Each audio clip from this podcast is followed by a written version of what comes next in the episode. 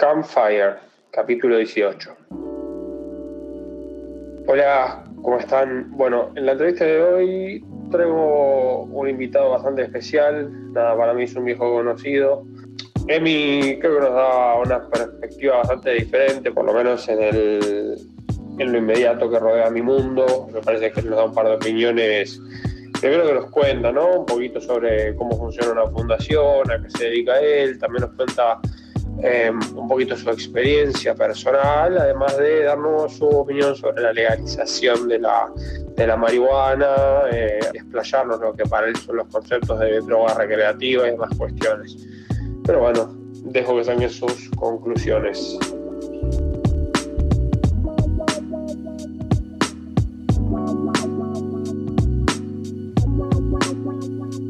Bueno, ya estoy con mi invitado de hoy. Yo ya hice una breve introducción, pero bueno, como siempre me gustaría que él se presente un poco, así que contanos quién sos, qué haces, de dónde venís. Hola Cami, ¿cómo estás? Buenas tardes, gracias por la invitación. Mi nombre es Emiliano Cócaro, soy operador en adicciones.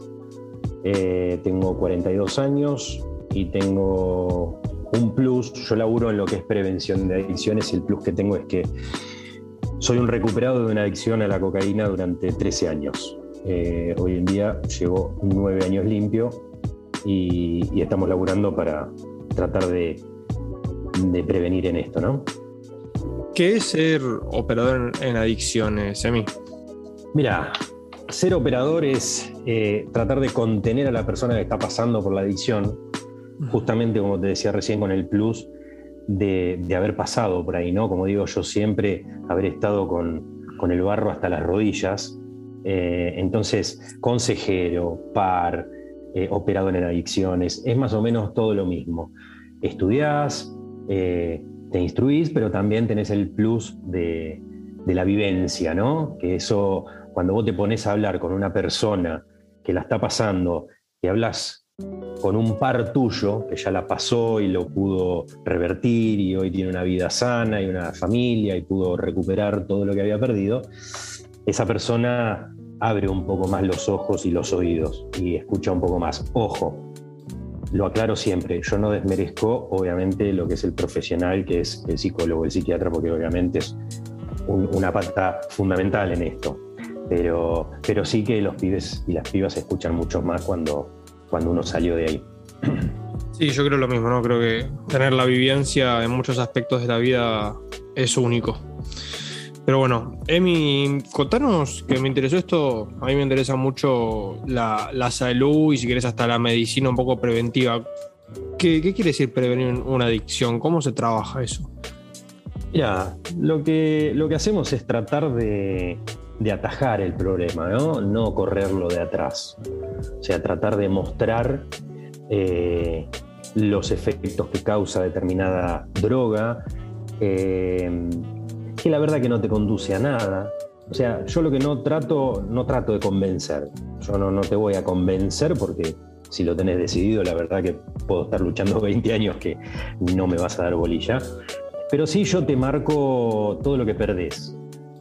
¿no? Entonces, yo creo que es por ahí, es atajar el problema, no correrlo de atrás, porque lo puedes agarrar a tiempo. En un adolescente, por ahí es difícil, pero lo puedes agarrar a tiempo. Pero, pero ya cuando está muy avanzado, eh, es mucho lo que se pierde, Cami. Es mucho lo que se pierde. Entonces, en la prevención lo que hacemos es tratar de demostrarte eso. Eh, que no te conduce básicamente a ningún lado. Nada. Chemi, y em, contanos de, tu espacio donde trabajas, que yo mal dije. Pero bueno, cuando contanos cómo es tu espacio, cómo se labura desde él. Mira, la fundación tiene varias, varias salas, ¿no? O sea, está lo que es, no sé, te nombro, educación financiera, eh, cómo es huertas eh, sustentables. Bueno, tiene un montón de, áreas donde te enseñan, por ejemplo, a plantar una, no sé, una lechuga y que comas algo sano en tu casa. O te ayudan a explicarte o a administrarte un poco mejor con tu sueldo. Esta fundación no tenía nada de lo que era adicciones. Entonces, cuando empezó todo esto de la pandemia, a todos nos aflojó un poquito sentimentalmente y nos, nos cacoteó un poquito, a mí me, me trajo a la cabeza cuando, cuando yo empecé a consumir y, toda esa historia y todos empezaron en las redes sociales a contar su historia de vida. Y me pareció, me pareció una oportunidad muy buena que tenga la Fundación un área de, adicciones. Yo siempre lo, lo remarco, la Fundación digamos, lo que hacemos en la fundación no te vamos a dar una solución 100%. Nosotros lo que hacemos es el puente, ¿no? Viene una chica o un chico con determinado problema, entonces yo trato de hacer el puente entre ese chico y una fundación, ponele. Ese chico y Cedronar, o lo mismo la familia. Entonces tratamos de, aliviar un poco ese dolor, ¿no? ¿Cómo, qué tan difícil es hacer ese trabajo, Emi? Y qué tan difícil es tener el espacio también, ¿no? Para hacer ese trabajo. Mira, el espacio es como hablábamos recién, es tiempo. Eh, hay que dedicarle tiempo. Nosotros tenemos un espacio todos los jueves por Zoom, donde se suman chicos que ya se recuperaron, chicos que están en consumo, chicos que volvieron a recaer, mucha familia, porque la familia muchas veces no sabe cómo abordar esta problemática este, y a veces cree que está haciendo lo correcto y está haciendo todo lo contrario. Difícil la verdad que no es. A mí esto me sigue sanando. Ayudar al otro a mí me sigue me sigue alimentando eso, ¿no? Difícil es cuando vos venís trabajando con una persona dos, tres, cuatro, cinco, seis meses y la persona viene bárbaro y viene limpia y de repente te suena el teléfono y esa persona recayó. Entonces, lo difícil es eso, porque te empezás a cuestionar, bueno, che, fui yo el problema. Hmm. Eh, no lo pude hablar bien, no lo pude aconsejar bien, no lo pude guiar bien. Eh, después te das cuenta, y, es así, es parte del tratamiento. No, tampoco hay que naturalizarlo, pero una recaída es parte del tratamiento. Entonces, después de la recaída y cuando esa persona vuelve a retomar el tratamiento, lo que hay que hacer es ver por qué recayó y trabajar sobre eso. Pero difícil no es, es muy llenador, por lo menos para mí. Bien, tiempo, me gusta. Y está bueno también esto, a mí me gusta por lo menos que hayas aplicado también un poco de lo virtual, que trajo también la pandemia, ¿no? Me parece que está, está bueno, es una buena manera. Ya, ya metiéndonos un poco más adentro de, la entrevista, ¿qué es una droga concretamente? que es una muy linda pregunta, porque nosotros dos sabemos que estamos hablando y la gente que nos va a escuchar nos escucha sabe que estamos hablando de adicciones. Entonces, si nosotros hablamos de una droga, vamos a saltar directamente a lo ilegal, ¿no? Si nosotros agarramos cualquier persona que va caminando por la vereda y le preguntamos qué es una droga y nos va a decir la cocaína, la marihuana, el LSD, el éxtasis, así sucesivamente. Pero no nos olvidemos que si a vos te duele la cabeza, vos te tomas un actrón, llegó el dolor de cabeza, se te pasó y vos te estás tomando una droga. Tiene una droga eso que te hace aliviar y calmar el dolor de cabeza. La diferencia es que una es legal y la otra es ilegal. Inconscientemente e indirectamente, las dos calman lo mismo. A vos te va a calmar el dolor de cabeza y yo cuando consumía a mí me calmaba el dolor, que después me di cuenta cuál era ese dolor. Pero también me calmaba. Me calmaba un rato y después eh, eh, es ficticio eso, ¿no?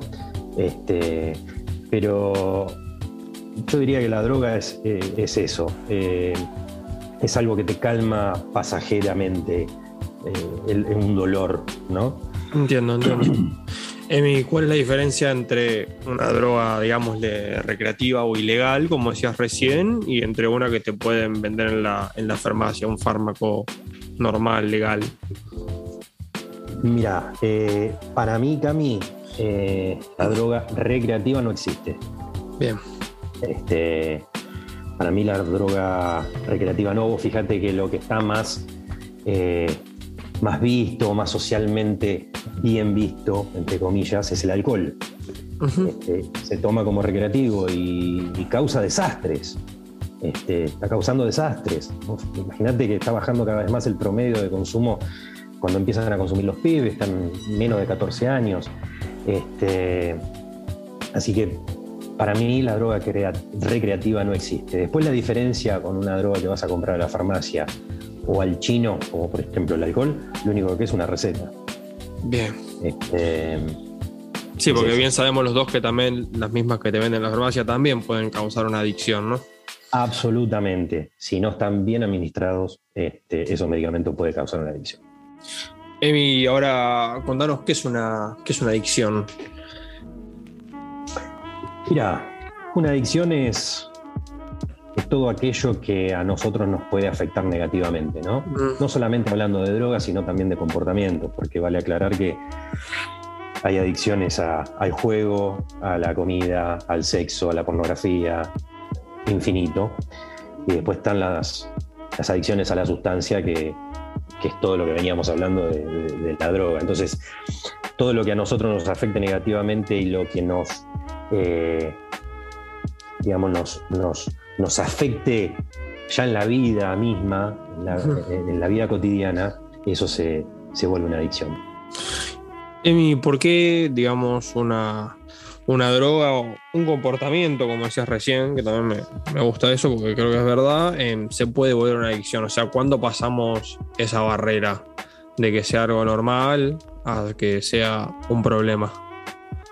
Bueno, es como te decía recién, cuando ya necesitamos eso este, para vivir, este, ahí se vuelve, se vuelve problemático, digo yo, ¿no?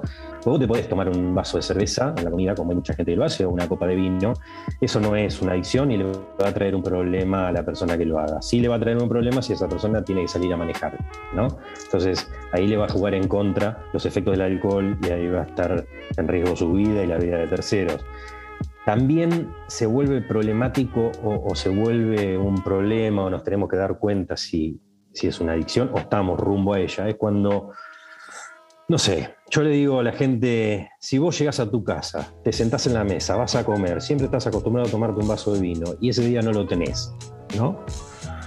Y decís, no, no, no, pará, banquen todo, banquenme que voy hasta el chino y compro. Bueno, ahí tenés que abrir los ojos porque estás en un problema. Porque si no podés aguantar una comida tomando agua, jugo o una gaseosa, y ahí ya vas camino a un problema que puede terminar como una adicción, ¿no? Así empieza en mí. Ahí es donde empieza una adicción o dónde empiezan las adicciones. Mira, lo, que yo te puedo decir cómo empieza el consumo. Bien. El consumo eh, mayormente empieza por curiosidad. ¿Qué es esto? ¿De qué se trata? ¿Qué es esto tan prohibido? ¿Qué es la cocaína? ¿Qué es la marihuana?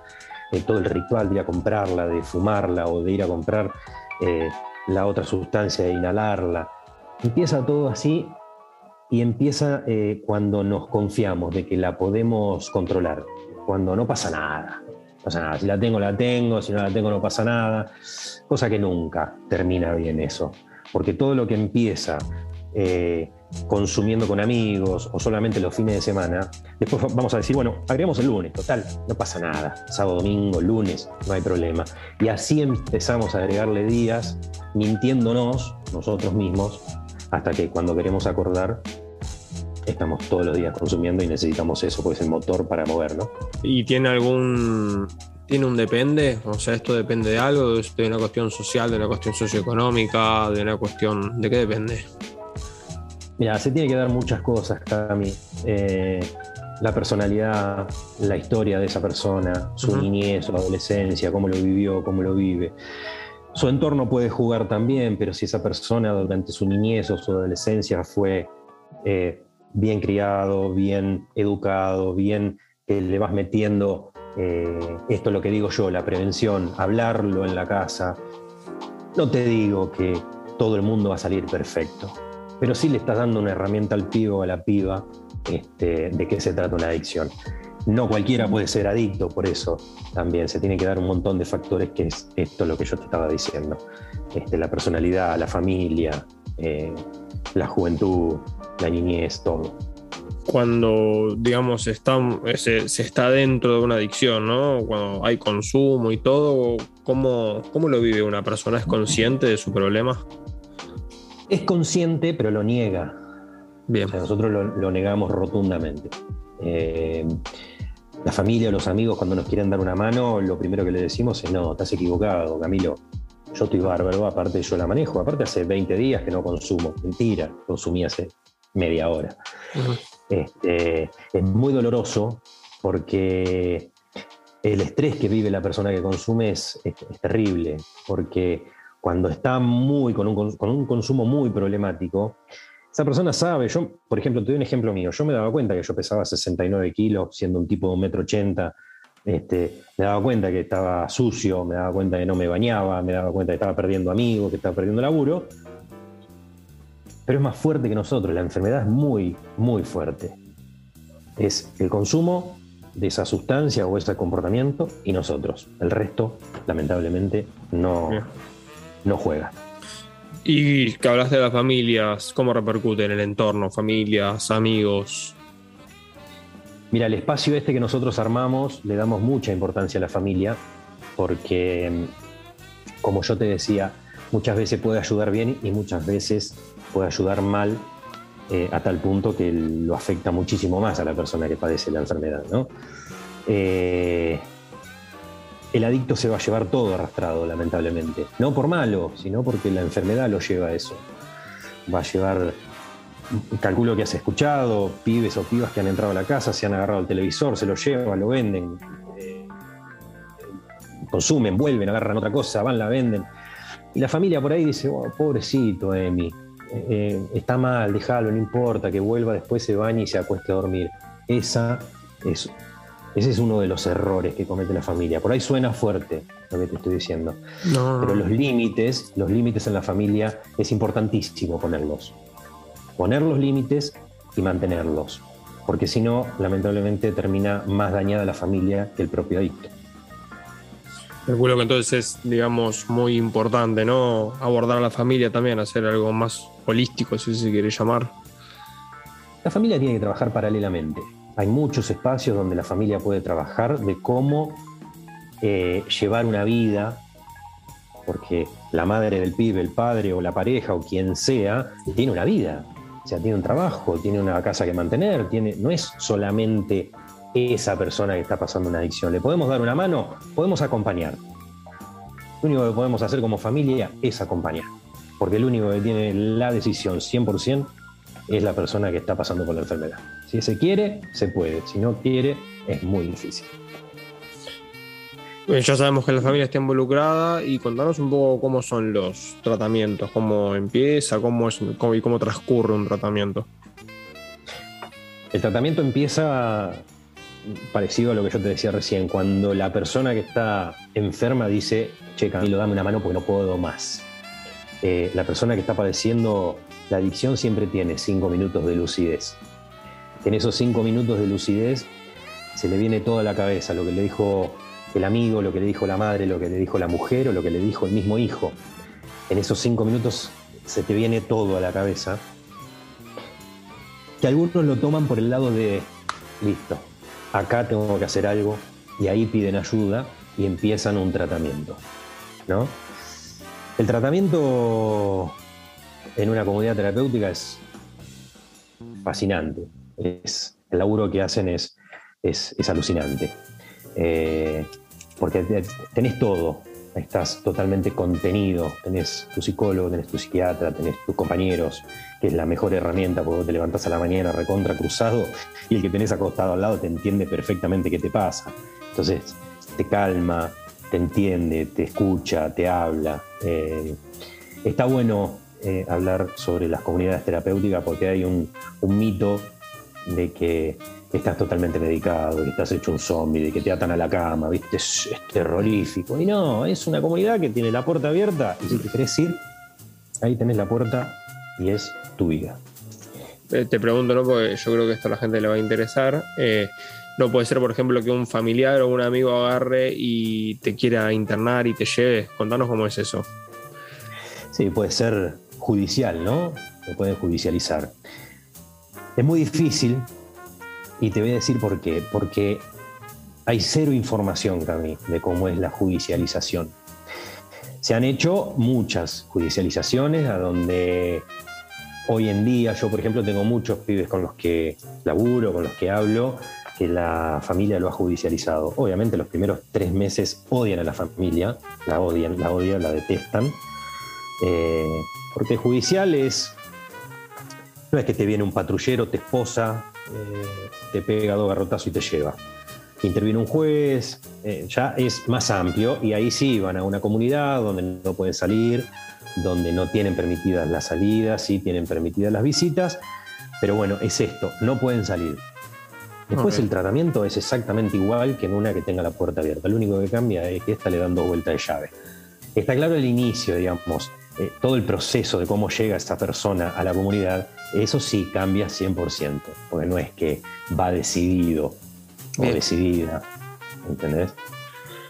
Y Emi, en, tu experiencia, eh, ¿tiene el mismo resultado si es eh, judicializado barra obligado a que si es consciente? Como te decía recién, los que yo conozco hoy están súper agradecidos a la familia por haberlos judicializado, porque le salvaron literalmente la vida. Mm. Literal. Este, este, el último caso que tuvo entró una vez a la casa con un cuchillo queriendo matar a todos, que ahí donde tomaron la decisión de judicializarlo, porque ahí está la vida en riesgo de él y de terceros y ya no, no pueden hacer otra cosa que, que, lo que hicieron. Y hoy el pibe está agradecido, labura de lo mismo que yo, este, ayuda a otros y eso me parece maravilloso. Emi, el, em, el sistema de atención primario, tanto puede ser público como privado, ¿están preparados para recibir y tratar a, una persona que está padeciendo una adicción?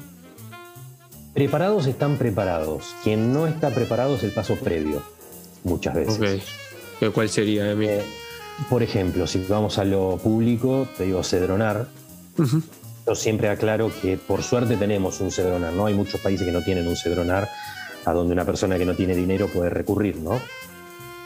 Pero como te decía hoy, la persona tiene cinco minutos de lucidez, donde acepta hacer un tratamiento.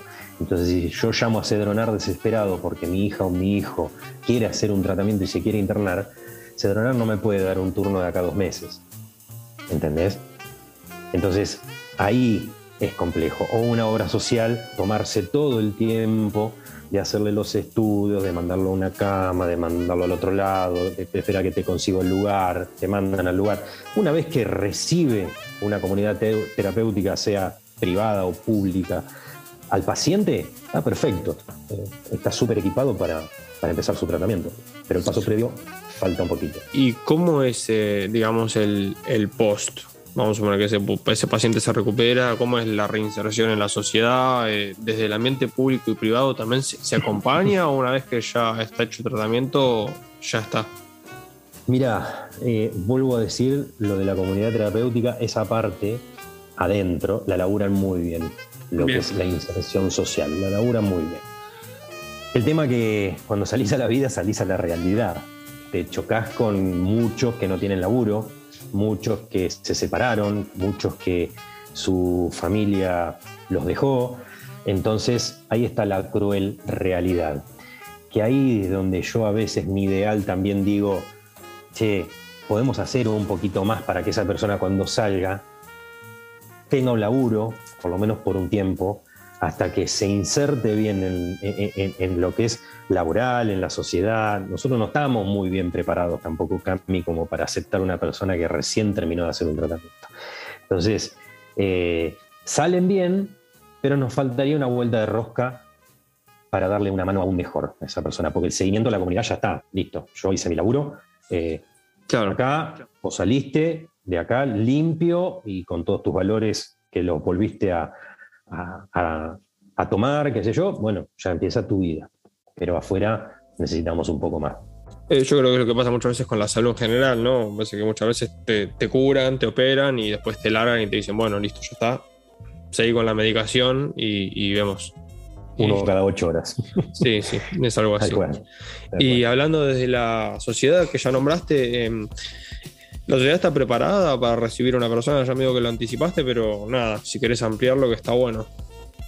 Sí, eh, no, no estamos 100% preparados. No estamos 100% preparados. Y te voy a dar un ejemplo. Si yo te voy a pedir laburo y te digo, estoy haciendo un tratamiento, o recién terminé un tratamiento, eh, no te van a decir, ay, sí, tratamiento de que de la rodilla, que te operaste, ¿Estás haciendo un tratamiento del hombro? No. Estás haciendo un tratamiento por adicción a las drogas. Listo. Eso es una mochila que, para el dueño de una empresa, che, este pibe, esta piba, salió de recuperarse, me hace nos chorea. Esa es la mentalidad, lamentablemente, Cami, ¿eh? te estoy diciendo que pasa muchísimo. Entonces prefieren, bueno, cualquier cosa te llamo, ok. Eh, lo mismo en la calle. No lo ven 100% bien vestido o, lo ven ya porque a nosotros nos cambia la cara, nos cambia la piel, nos cambia la cara, nos cambia todo eh, cuando uno consume drogas en abuso. Entonces ya ahí está la sociedad que más o menos pone un freno eh, y no, no, ayuda a que esa persona se inserte. Y planteándote un ideal, ¿cuál sería una buena manera de que la sociedad también contribuya a esto, no? Mira, por suerte, por suerte, a medida que está pasando el tiempo, de a poquito, que lo mismo pasó con la sexualidad, que lo mismo pasó con el aborto, que lo mismo pasó con todo, hoy eh, la gente está como aceptando que la adicción es una enfermedad y que hay que odiar a la enfermedad, no al adicto. Está costando muchísimo, está costando mucho, pero hoy ves un programa de televisión, ves Camilo que me invita a mí a hablar de adicciones, hoy ves un programa, escuchas un programa de radio, una marcha multitudinaria pidiendo una ley específica de adicciones, digamos, de a poquito se va lo que la sociedad tiene que entender es que cuando esa persona está recuperada, termina como Emiliano, una persona normal que tiene una adicción curada, pero la vamos a tener de por vida, tenemos que trabajar para no volver a recaer. Pero somos personas totalmente eh, normal, igual que vos, igual que cualquiera que nunca antes haya tomado algo, ¿no? Entiendo, como cualquier enfermedad que se cura. Emi, ¿qué pasa si, como cualquier otra enfermedad, qué pasa si no se, no se trata. Y si no se trata, hay un dicho en el ambiente de las adicciones que tenés tres caminos, que es el hospital, el cementerio, el, hospital, la cárcel o el cementerio. Eh, no tenés muchas salidas, eh, porque uno se va enfrascando eh, en esa enfermedad. entonces, si no tenés a alguien que te acompañe o tus cinco minutos de lucidez no haces el clic, pasa lo que lamentablemente vemos en la calle vas acá a Plaza 11 y es impresionante los pibes que ves ahí, lamentablemente robando para seguir consumiendo, eh, haciendo de todo y terminan o con un tiro de un policía o abajo de un auto o, pasado, eh, digamos, con una sobredosis internado en un hospital que vaya a saber uno cómo, cómo podés quedar también, ¿no? pero no hay muchos caminos si no aceptas la enfermedad y empezás a hacer algo. Suponiendo que, suponiendo que entonces tenemos un tratamiento y ese tratamiento supone ser efectivo, em, esto tiene un final, o sea, las adicciones tienen un principio y tienen un final. Tienen un principio, tienen varios finales, que más o menos eh, va de la mano de lo que veníamos hablando anteriormente. Tiene un principio porque todo empieza, o como curiosidad, o como sea, empieza el consumo que termina en una adicción y los finales pueden ser eh, varios. Eh, puede ser una persona que se recuperó como yo, puede ser alguien que hoy está internado en una comunidad, sale, vuelve a entrar y tiene así ocho tratamientos. Eh, o como te decía recién, lamentablemente hay muchos finales que la persona no soporta y termina con un tiro o bajo un auto o él mismo quitándose la vida porque no, no sostiene, no puede mantener la presión que tiene. Eh, esa persona quiere dejarlo, Camilo. Quiere dejar, pero la enfermedad es muchísimo más fuerte. Entiendo. Eh, sí, me parece que es así como muchas enfermedades, ¿no? Uno quiere estar sano muchas veces y, uno, no puede estar sano así de la noche para la mañana porque uno lo desea. Así que está bueno empezarlo a ver de ese lado. Digo, para que el público entienda que también es una enfermedad y se parece mucho y, o sea, más allá de que lo es, es, así, es como cualquier otra enfermedad que empieza, termina y puede terminar mal o puede terminar bien. por más que uno lo desee, tiene que hacer algo para que esté bien. Emi, no lo nombraste al principio, me pareció, y también yo te escuché hablar del tema, em, que nada, me parece que hoy está en boca de todos, eh, sobre todo en época de elecciones. ¿Qué pensás, de, ¿Qué pensás del consumo recreativo y de las drogas recreativas? Bueno, como te decía hoy al principio, a mí me parece que droga creativa no, no existe. No, no, no hay una droga que sea recreativa. Todas nos van a traer alguna consecuencia, eh, siempre, alguna consecuencia negativa. Eh, te voy a dar un ejemplo. Hace poquito, seguramente escuchaste eh, el accidente que hubo en los bosques de Palermo. que el auto se llevó puesto la, señora en bicicleta, bueno, falleció una persona. Ese chico le dio eh, el test de alcoholemia negativo, pero el narcotest le dio positivo. Y no es que tenía 200 gramos de cocaína o 24 pastillas encima, no, tenía marihuana. Entonces nosotros a veces, muchos, eh, un faso no pasa nada, el porro es una planta, no es solamente una planta, ojo, yo cada vez que hablo del tema a mí me putean en 75 idiomas. Eh, cada vez que yo hablo del tema o subo un video hablando de, eh, me, castigan bastante, pero yo no obligo a la gente a que no lo haga. Yo no trato de convencer a nadie, como te dije al principio, yo simplemente muestro lo que pasa. Entonces, de recreativo, esa vez, por ejemplo, con este ejemplo que te estoy dando, no tuvo nada, una persona perdió la vida por los efectos de, esa, droga. Sí, a ver, primero me parece que acá cada uno puede decir lo que quiera, más en mi podcast.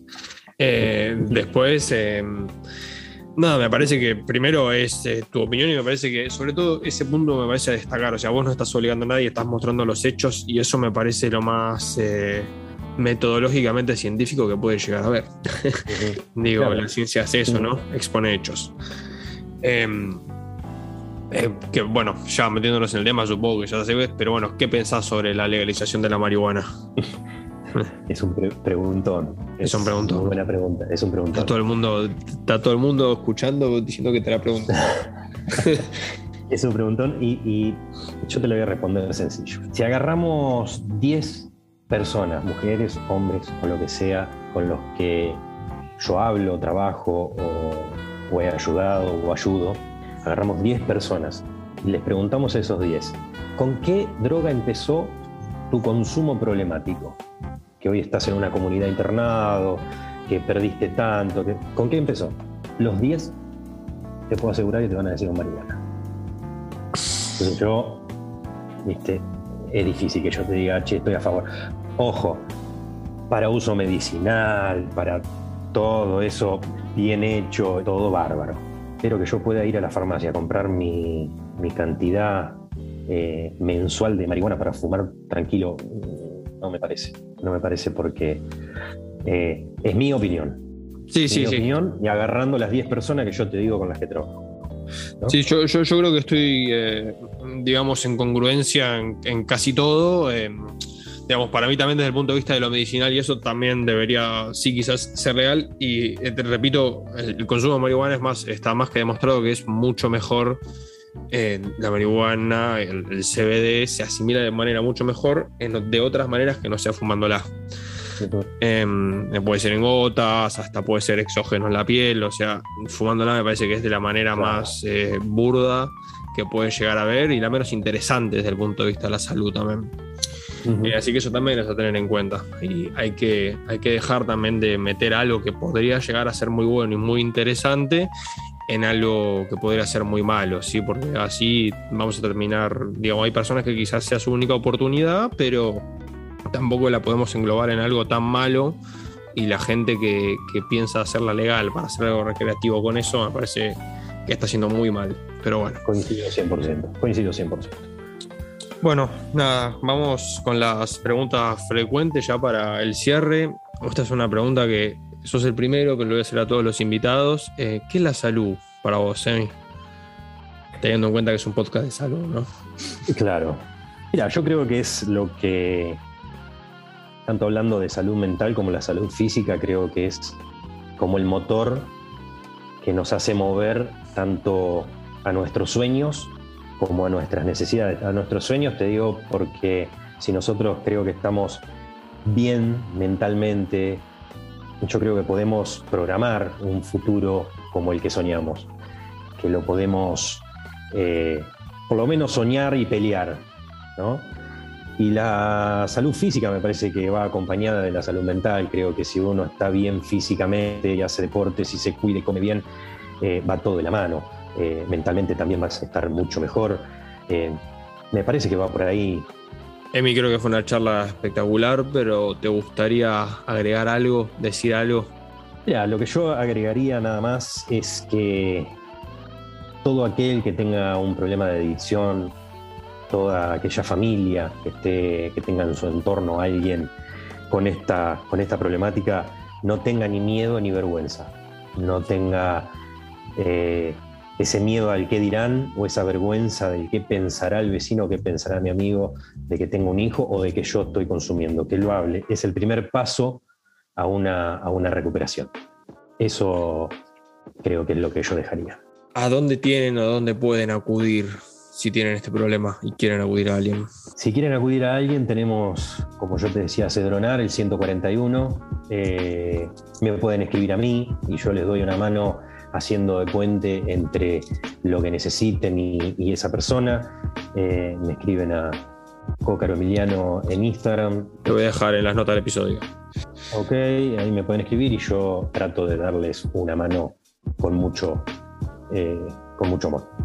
Bueno, la última, la última es un cambio de roles. Vos me tenés que preguntar algo a mí de mí. Sabes que yo te voy a copiar una pregunta que vos me hiciste. Eh, porque creo que hay que explayarla un poco más y vos justamente eh, es un podcast de salud. Entonces te voy a preguntar para vos, ¿qué es la salud?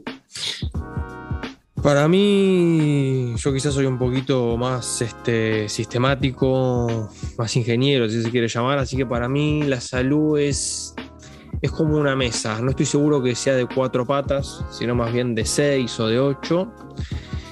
Em, esas patas son la salud mental, son la salud física, son la alimentación, son el descanso y seguro muchas otras cosas más que ahora me estoy olvidando.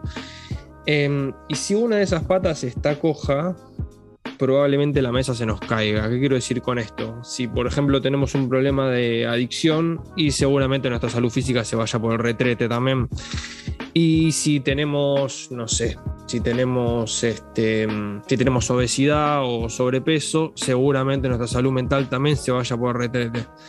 Y si tenemos un mal descanso y no podemos dormir, y seguramente nuestra salud mental y o nuestra salud física también se vaya por retrete. Entonces, me parece que también haciendo una mesa y que si una pata está más coja que la otra, puede haber un problema. Y me parece que cuando digo que no es una mesa de cuatro patas, me parece que eh, quizás podemos tener una pata más coja que la otra, es imposible hacer todo bien. No quiero acá llamar a, ningún. a que se haga de esto algo como adictivo, como ser cada vez más sano. Pero sí pienso que se puede tener una pata pequeñamente más corta que la otra y que las otras cuatro o cinco compensen un poco. Eso es la salud para mí, algo más holístico y más global. Yo sabía que tenía que hacerse, hacerte esa, esa pregunta para que quede más, clara la explicación. Excelente, excelente explicación. Bueno, Emi, yo te agradezco mucho. Gracias por tu tiempo. La verdad que me, encantó la entrevista. Eh, nada, me pareció que dejamos mucha información copada para mucha gente que puede estar pasando tiempos malos y para mucha gente que puede estar al lado de gente que puede pasar tiempos malos. Así que nada, muchas gracias. Gracias a vos, gracias por el espacio y te felicito que le des eh, tanta importancia también a, a lo que es la adicción. Gracias. Gracias. Abrazo.